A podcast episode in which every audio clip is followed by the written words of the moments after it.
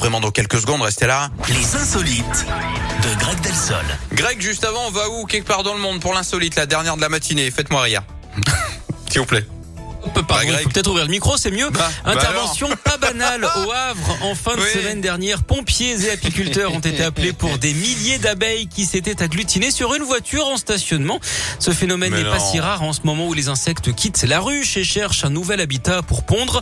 La chaleur de la tôle de la voiture a pu les attirer. Encore des fans de métal, invisiblement. L'apiculteur a finalement dispersé tout ce beau monde. Voilà une info qui va émouvoir un amoureux de cette espèce, un l'acteur Miel Gibson. D'ailleurs, euh, Pardon. je vous en prie. Savez-vous pourquoi les abeilles sont considérées comme les plus feignants des insectes? Oh, bah, je savais même pas si c'était le cas, mais oui, allez-y. Non, c'est moi qui l'invente, évidemment. hein. Bon, bah, Parce qu'elles se oui. lèvent d'art. Les... Et bon, voilà, vous étiez excellent. Voilà, vous avez Merci. bien terminé votre journée. Vous, vous avez tout gagné. Avec moi, en tout cas, mon estime. Euh, et ça C'est me permet ça. de vous inviter demain dès 10h pour le retour de l'insolite et de l'actu sur Radioscope. À bientôt, À demain.